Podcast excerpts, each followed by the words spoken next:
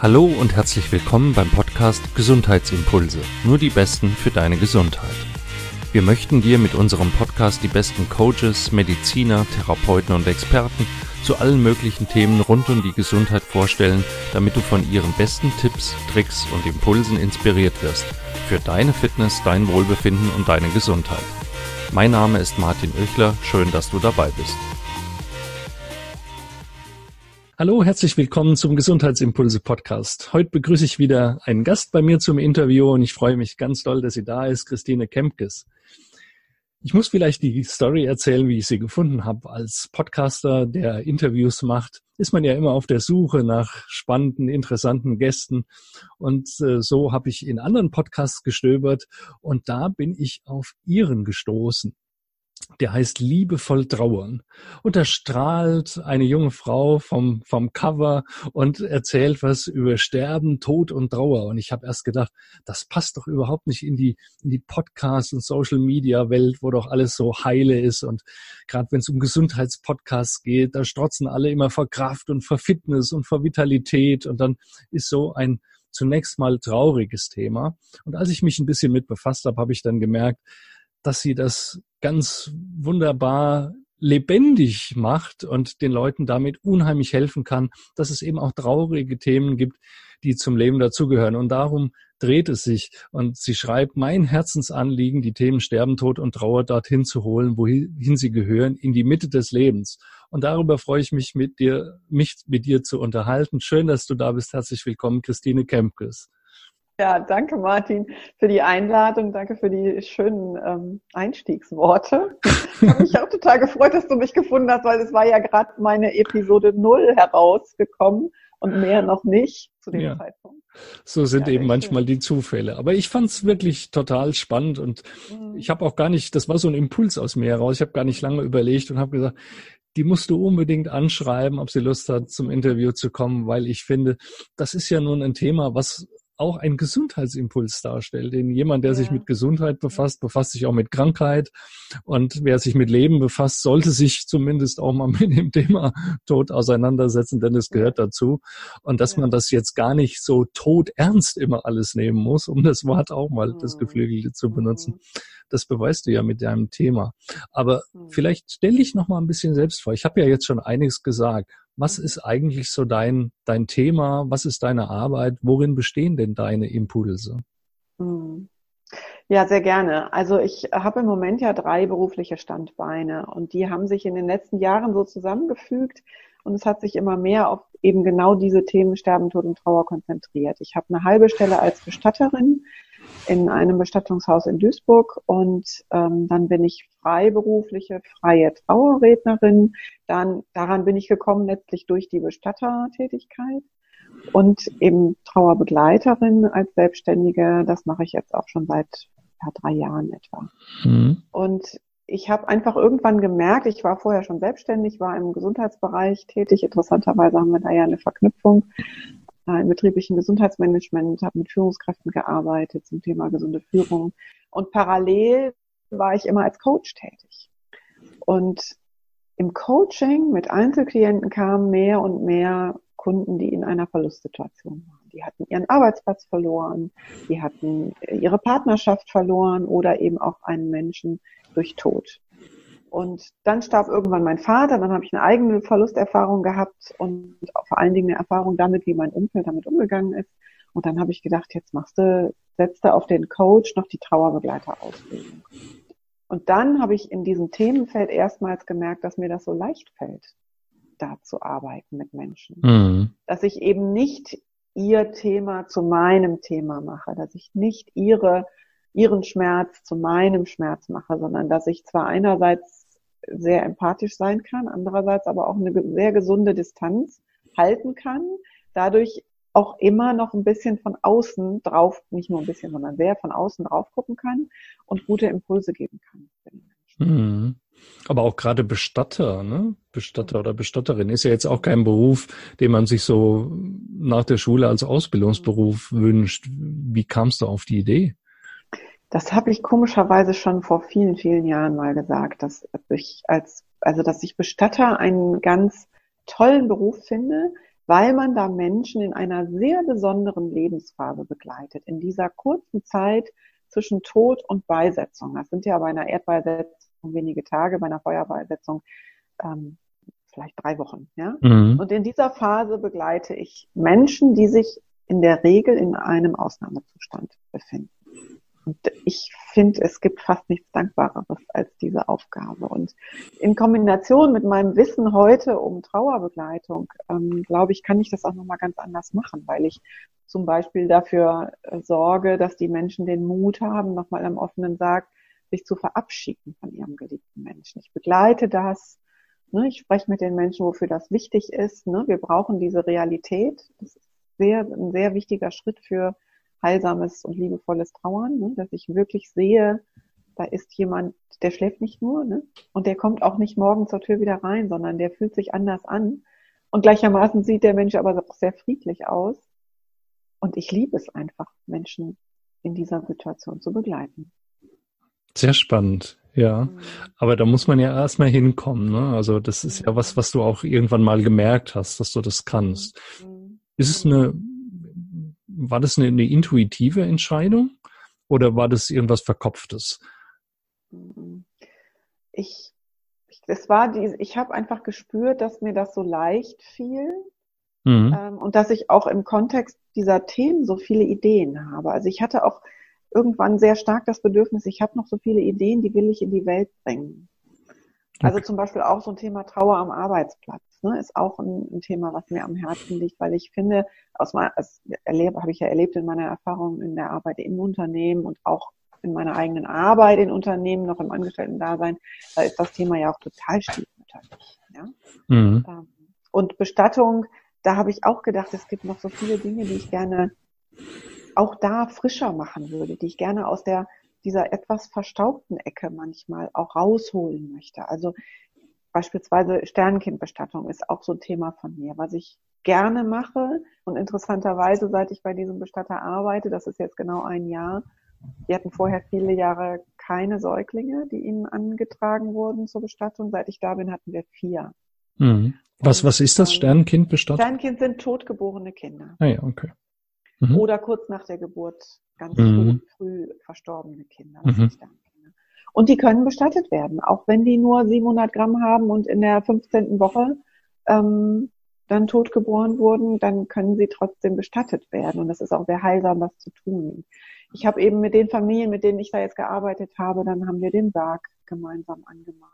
Auch mit Geschwisterkindern mhm. den Sarg bemalt und haben auch für die Trauerfeier selber geschaut, dass wir ein Ritual finden, was diesem dieser Situation gerecht wird und eben nicht die klassische Bestattung ist. Ne? Mhm.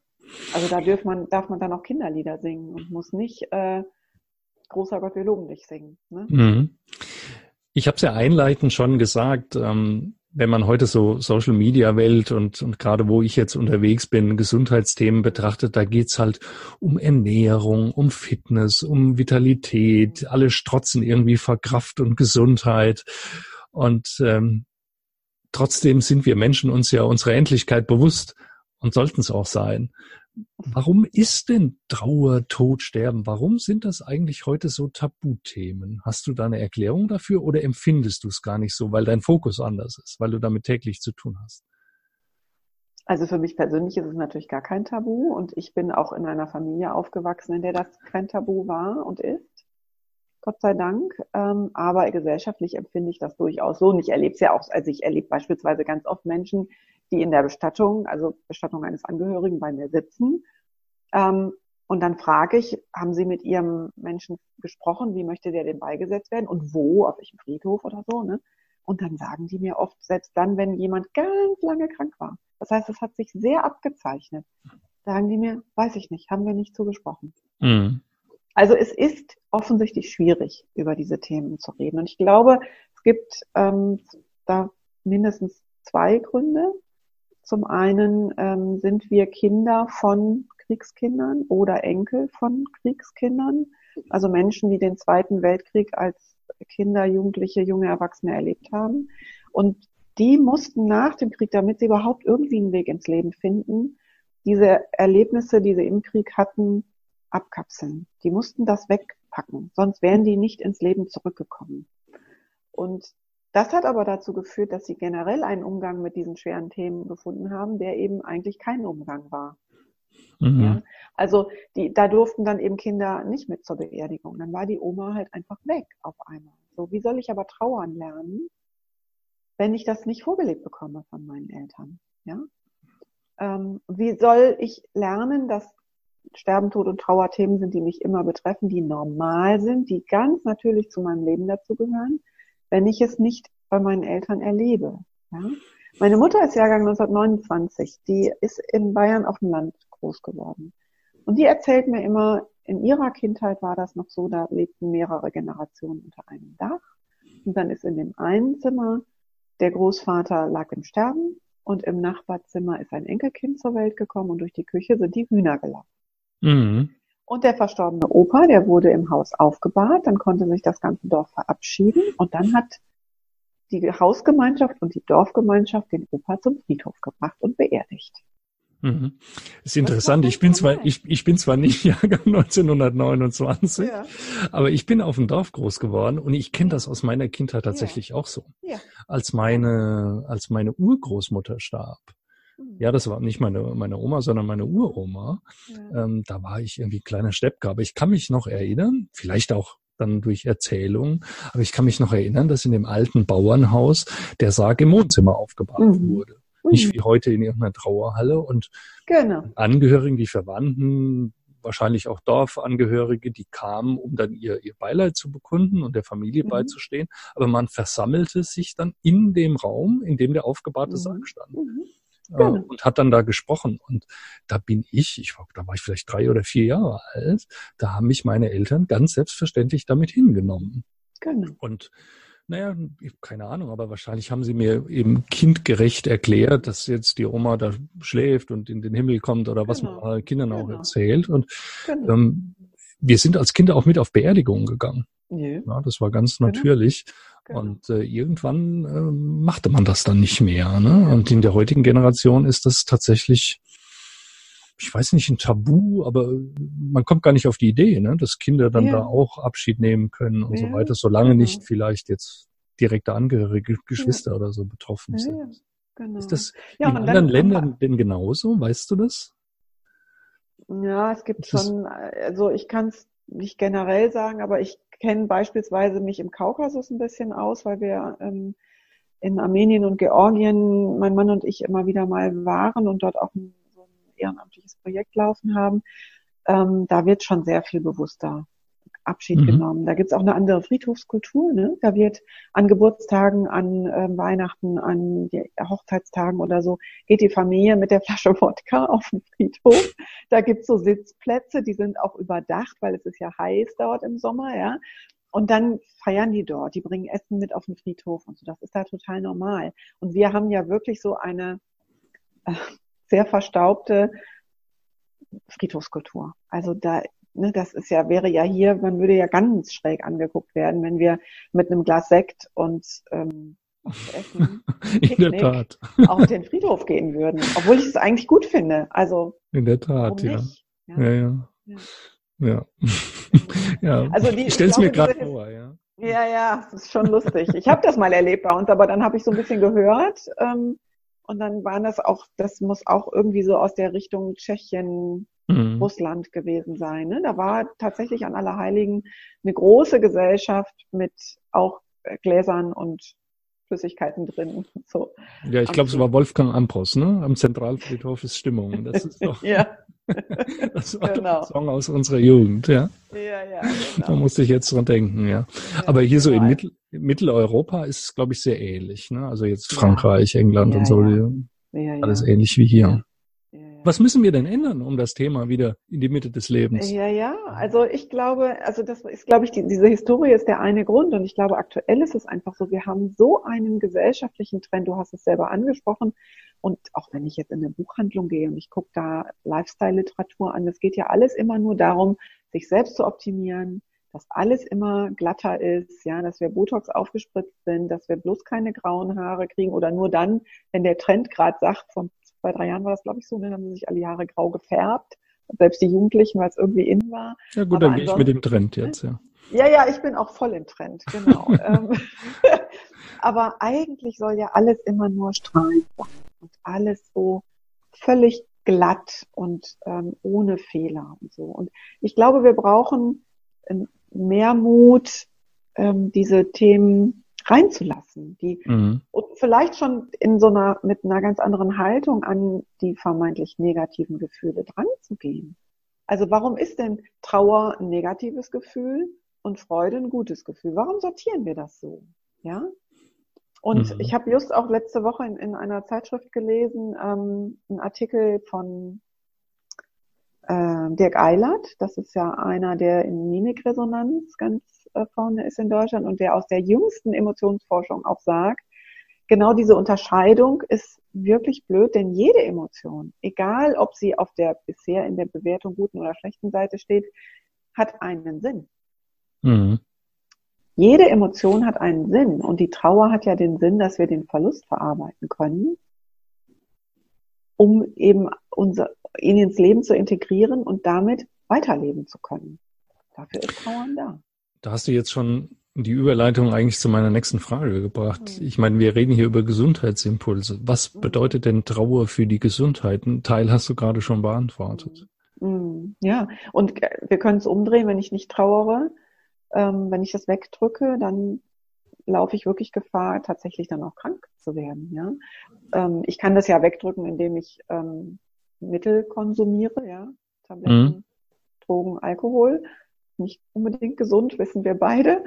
Ähm, und ich kann es wegdrücken und dann kommt hinterher eine, eine ähm, psychosomatische Erkrankung oder irgendein Symptom, was dann vielleicht sogar gar nicht mehr zuzuordnen ist direkt der Trauer. Mhm. Ne? Dann kommt ein Rückenschmerz, der nicht irgendwie nicht erklärbar ist. Dann kommt eine Migräne. Ähm, da kann auch eine Depression daraus entstehen, ja, aus nicht gelebter Trauer. Und das liegt eben daran, dass wir immer versuchen, gegen dieses Gefühl anzugehen. Und mhm. meine Haltung von gesund trauern ist eben, sich da wirklich wie in so eine Hängematte reinfallen zu lassen, sich diesem Gefühl hinzugeben, den Schmerz, ganz in diesen Schmerz reinzugehen um dann daraus quasi die Integration ins Leben hinzubekommen. Und wirklich auch mit der Haltung, der gehört zu meinem Leben dazu. Das heißt aber ganz praktisch, wenn dir zum Weinen ist, dann eben auch mal zu weinen. Ne? Genau. Und das auch nicht als Schwäche anzusehen. Wir sehen ja Weinen als Schwäche an. Mhm. Ja? Und das ist keine Schwäche. Es ist toll, wenn wir den Gefühlen einen solchen Ausdruck geben können. Und ich kenne beispielsweise auch Klienten, die mir dann sagen, na ja, aber ich kann ja auch nicht den ganzen Tag weinen. Wie soll das, ne? Als Selbstständige beispielsweise, wenn ich da gerade mit Kunden arbeite, dann kann ich ja nicht weinen. Ja, ist ja richtig. Also irgendwie gibt es Grenzen, wo das dann nicht geht, aber ich kann das dann auch kanalisieren. Also ein Auslöser für Tränen, kennst du vielleicht auch, ist ja Musik. Also mhm. Menschen, die sonst nicht gut weinen können, wenn die eine entsprechende Musik, die sie berührt, hören, fangen die an zu weinen. Also kann ich auch sagen, okay, wenn ich jetzt tagsüber einen Alltag habe, wo ich, wo die Tränen jetzt wirklich nicht so reinpassen, dann nehme ich mir aber abends die Zeit, setze mich aufs Sofa und heule eine Strophe. Und das ist auch gar nicht schlimm, sondern das ist gesund, das ist gut. Mhm. Tränen waschen die Seele rein, sagt man ja auch. Ne? Mhm, da ist was dran, ja. Glaubst du, dass, ähm, dass so unterdrückte Trauer auch langfristig wirken kann? Vielleicht sogar generationenübergreifend? Ja, ja. Also zum einen, also Teil eins der Frage, langfristig auf jeden Fall. Also ich habe auch immer wieder mal Klienten, die zu mir kommen, weil sie 20 Jahre lang nicht um den Tod ihrer Mutter beispielsweise getrauert haben. Also ich hatte mal eine Klientin, die hat um ihr Abitur herum ihre Mutter verloren nach einer schweren Krebserkrankung. Und alle zogen ins Leben, ihre ganzen Freunde zogen ins Leben und sie wollte auch ins Leben ziehen. Also hat sie sich nicht um ihre Trauer gekümmert und ist ins Leben gegangen. Und jetzt mit Anfang 40 stellte sie aber fest, dass sie irgendwie immer auf der Stelle tritt. Und dass sie nicht so richtig die Bremse lösen kann. Und sie wusste gar nicht warum. Und dann mhm. saß sie bei mir in einem ähm, kleinen Workshop, den ich mal gemacht habe, zum Thema Trauer. Und da liefen ihr auf einmal so die Tränen, dass sie hinterher zu mir kam und sagte, man kann das sein, dass ich irgendwie, dass meine Trauer mir auf den Füßen steht. Mhm. Das kann sehr, sehr gut sein. Also sie war sich dessen gar nicht bewusst. Sie wusste nur, dass mit ihr was nicht stimmt, aber sie wusste nicht, genau. woran es liegt. Mhm. Genau. Und dann kam dieser Impuls mit dem Thema Trauer und das war ein Volltreffer. Und dann haben wir daran gearbeitet, dass sie sich ihre Trauer anguckt und dass sie ihrer Trauer auch eine Form gibt und dass sie auch ähm, nochmal wirklich mit ihrer verstorbenen Mutter, ich hab, arbeite dann gerne mit so systemischen Aufstellungen, gearbeitet hat und ihr nochmal ein paar Dinge sagen konnte, die mhm. Jahrelang irgendwie unter den Teppich gekehrt worden waren. Ne? Also ist das eine, es ist auch nie zu spät zu trauern. Ich kann das ganz spät noch machen. Ne? Ähm, und generationenübergreifend ist auch ein ganz wichtiges Thema, weil es gibt ja das Phänomen von transgenerationaler Trauer. Mhm. Also Themen, die uns unsere Ahnen, die sie nicht bearbeitet haben oder bearbeiten konnten, weitergeben. Hast du da eine Erklärung für, wie das funktioniert? Also ich habe es ähm, physisch oder von der, von der Genetik oder so habe ich es nicht, ich bin kein Mediziner, ne? mhm. das noch nicht durchdrungen. Aber Weil es klingt ja für viele jetzt vielleicht so ein bisschen basic abgefahren, ne? wenn man sagt, mhm. wie, wie kann sich Trauer über Generationen halten mhm. und zu auch mhm. gesundheitlichen Symptomen mhm. führen. Mhm. Aber es gibt tatsächlich darüber Theorien, die ich jetzt als Mediziner wiederum hochspannend finde. Ähm, Gefühle werden ja in uns durch einen Cocktail von Botenstoffen, von mhm. Neurotransmittern in unserem Gehirn mhm, ähm, genau. erzeugt. Ja. Und wir haben offensichtlich die Fähigkeit, uns das Rezept, die Rezeptur mhm. dieses Cocktails mhm. wirklich zu merken, ja. so dass ja. sich das dann auch wieder in unseren Genen bemerkbar macht mhm. und bei unseren Kindern die, der mhm. gleiche Cocktail sozusagen dann wieder aufgebraut wird.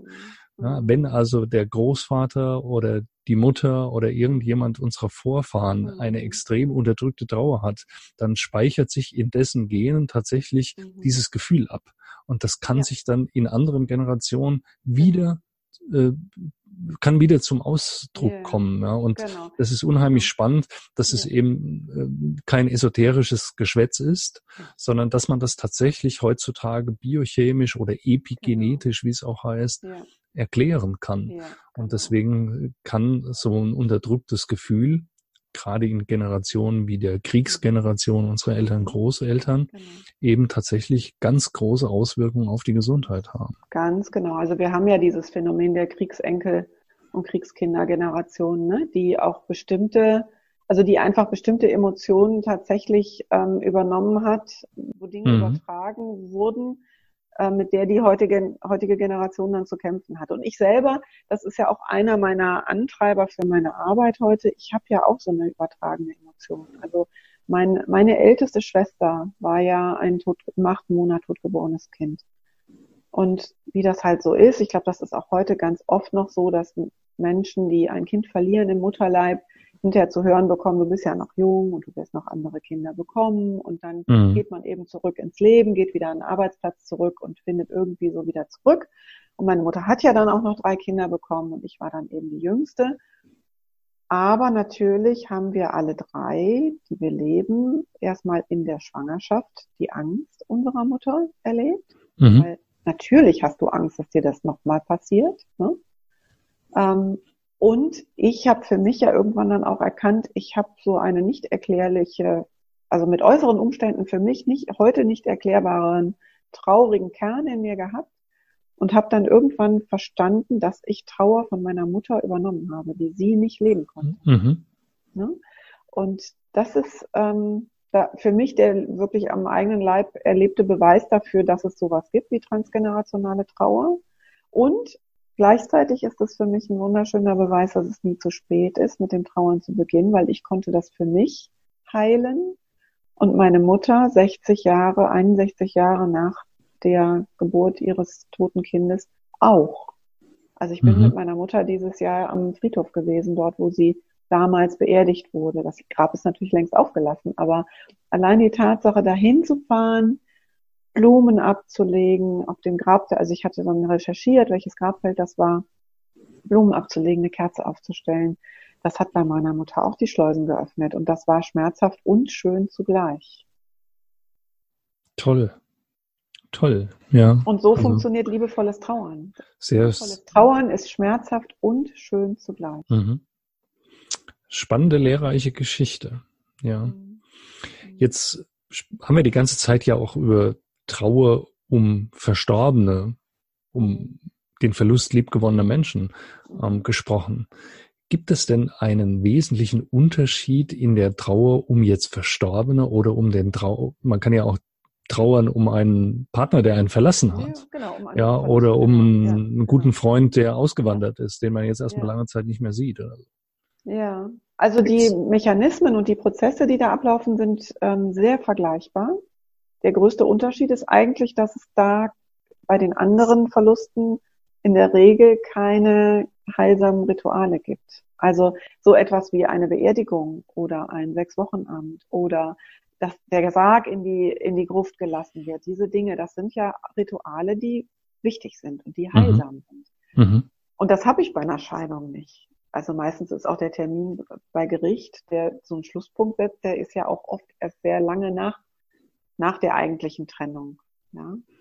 Und ähm, das ist schade. Und das bedeutet, dass wir eigentlich da mehr Bewusstsein bräuchten, solche, solche Schritte mit bewussten Ritualen zu versehen. Also wenn ich beispielsweise meinen Arbeitsplatz verliere oder wenn ich in Rente gehe, mir ein Ritual zu schaffen, mit dem ich das Alte gesund abschließen kann, mhm. gesund beenden kann. Ja?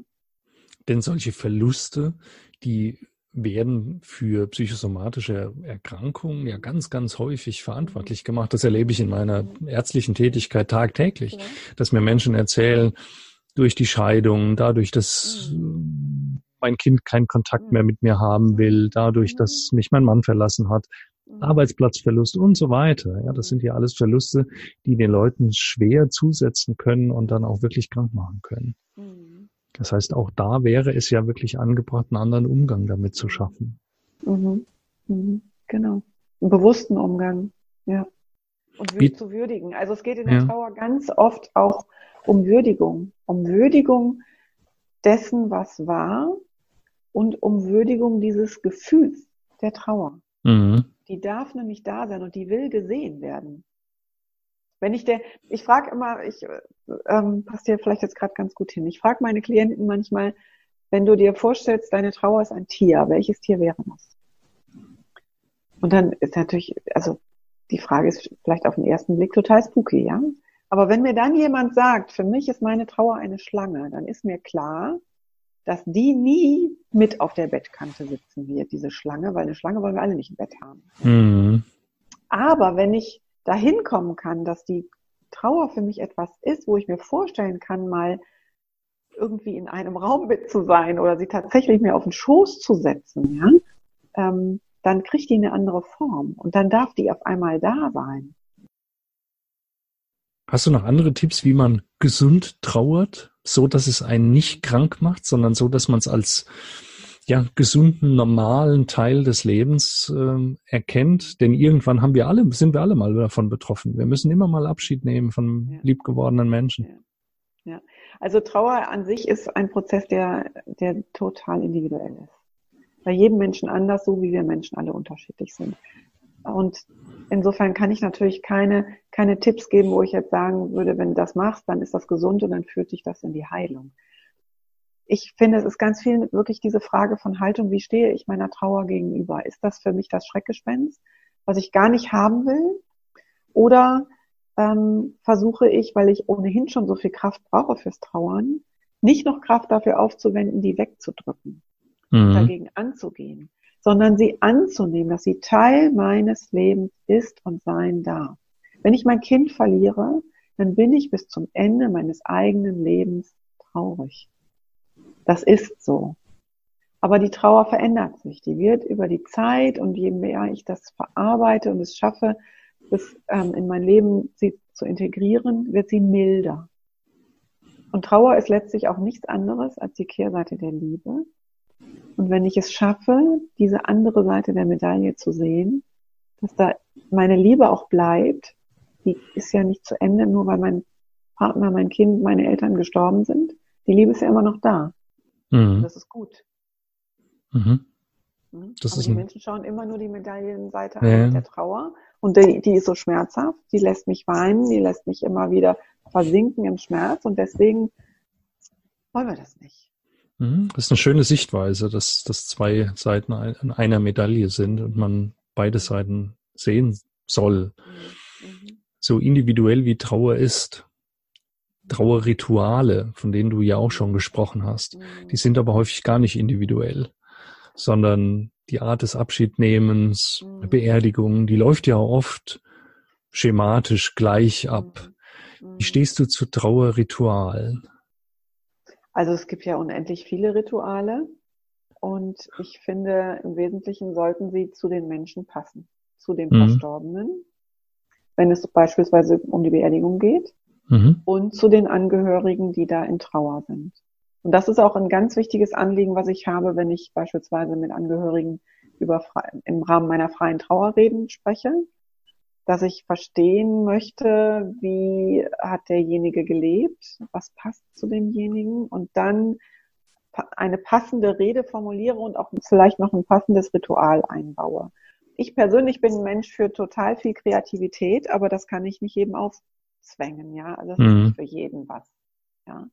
Nur weil ich finde, man könnte auf einer Beerdigung auch noch ähm, weiß ich nicht, Sonnenstrahlen ausschneiden und da von jedem Gast einen Gruß, Gruß draufschreiben lassen und die dann ins Grab legen, weil ich das toll finde, muss mhm. es nicht für jeden anderen super sein. Nee. Ja? So, also es muss zu demjenigen passen und da darf aber trotzdem wirklich viel Individualität entstehen es gab in früheren Zeiten ja nicht nur einen anderen Umgang mit, mit Tod und Sterben in den Häusern, wie wir es schon an Beispielen erzählt haben von deiner Mutter oder ich aus, aus meiner Kindheit, sondern es gab ja auch allgemein anerkannte Trauerrituale, die aber auch nicht hinterfragt wurden. Also mhm. zum Beispiel kenne ich das, ähm, dass die Frauen schwarz trugen. Ne? Und zwar ein Jahr lang, dass es ein Trauerjahr gab. Also es wurden Dinge sozusagen durch gesellschaftliche Normen verordnet. Das musste man so machen, da hat sich jeder dran gehalten.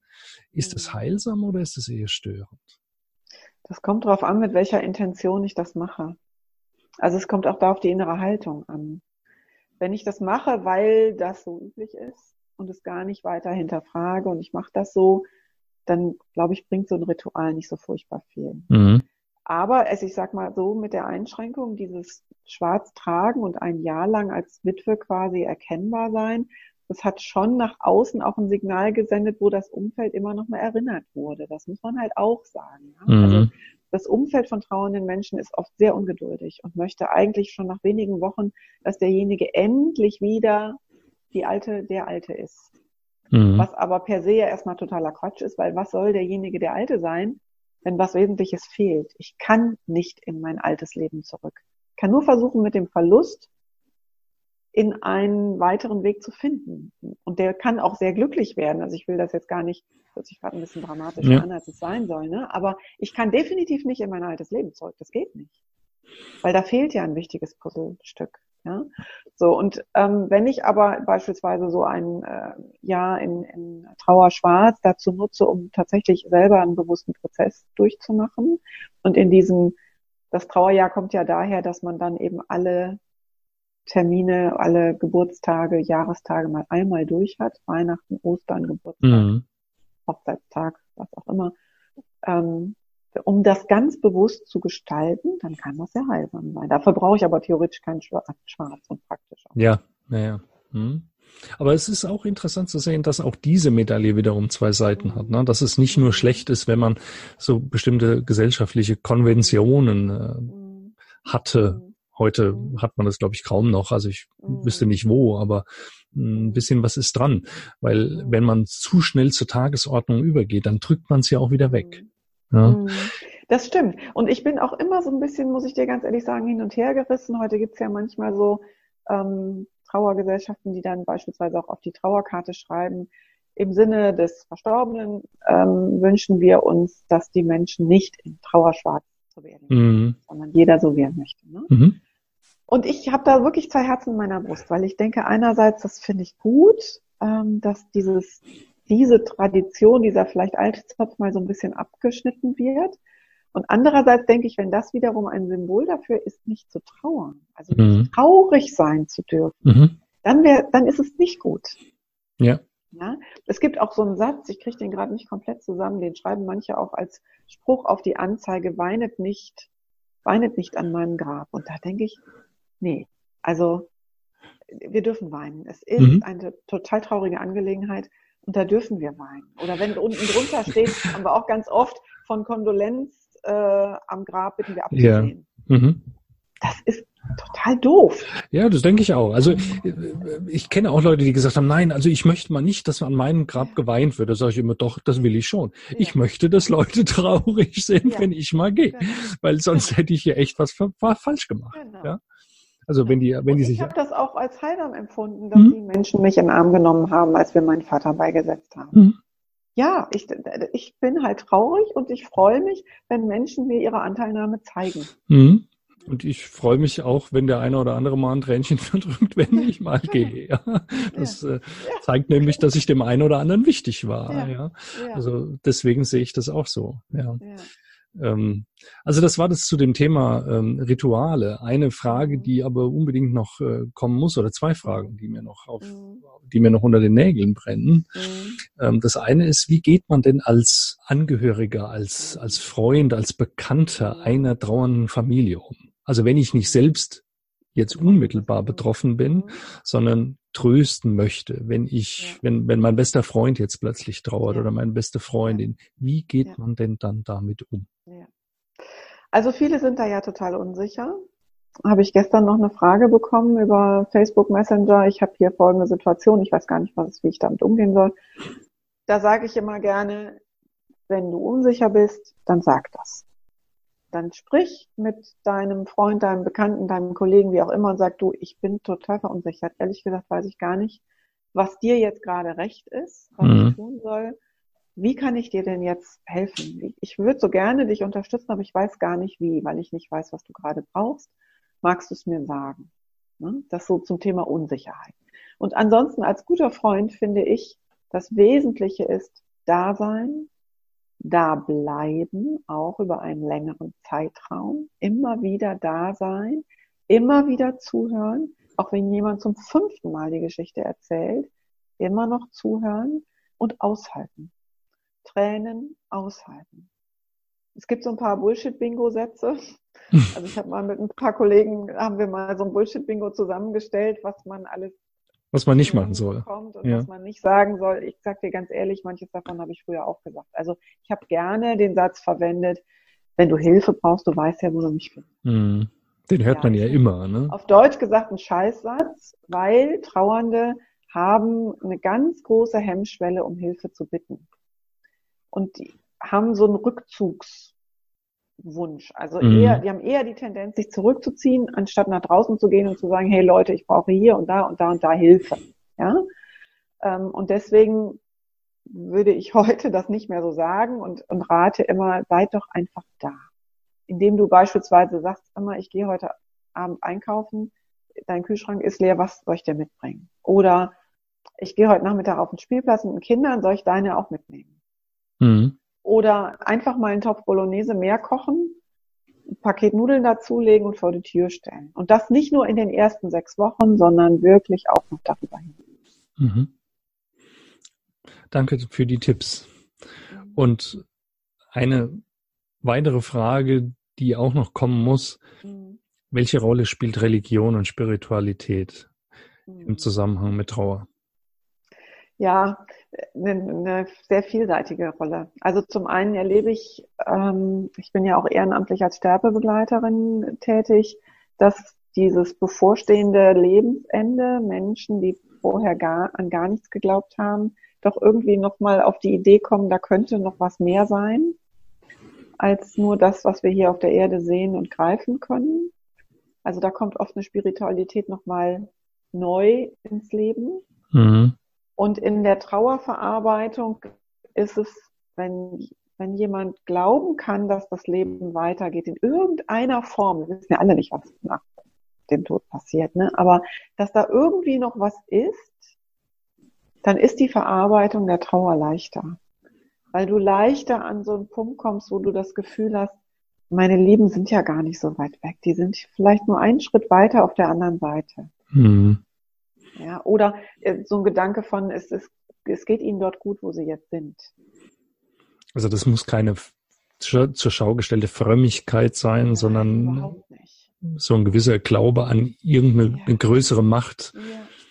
Ja. ja, genau. Sie schadet zumindest nicht. Mein Vater hat immer gesagt, ich gehe in ein neues Leben. Ich bin mir mhm. sicher, ich gehe in ein neues Leben. Und ganz egal, ob ich das glaube oder nicht, mir hat dieser Satz damals sehr geholfen zu wissen, dass er damit schon mal keinen Stress hatte. Mhm. Traurig genug war das für uns sowieso. Aber wir wussten, er für sich ist in einem sehr friedlichen Gefühl gegangen. Und das fand ich schon ziemlich gut. Mhm. Mhm. Das tröstet auch die Zurückgebliebenen dann. Auf jeden Fall. Wenn du all das, was wir jetzt so besprochen haben oder auch vielleicht noch nicht besprochen haben, mhm in, in wenigen Worten mal zusammenfassen müsstest, so deine, deine wichtigsten Tipps, deine Lifehacks, wie man heute so schön sagt, ja? Sag mal so zwei, drei Tipps, die du den Zuhörerinnen und Zuhörern mit auf den Weg geben kannst. Ja, also der erste Tipp ist wirklich, achte darauf, wie du zur Trauer stehst. Ist die Schreckgespenst oder ist sie vielleicht, kann die vielleicht sowas wie eine, wie eine manchmal nervige Freundin werden, so, ne? Mhm. Die, die, einfach da ist und da sein darf. Ne? Also Haltung ist für mich ein ganz wichtiger Punkt.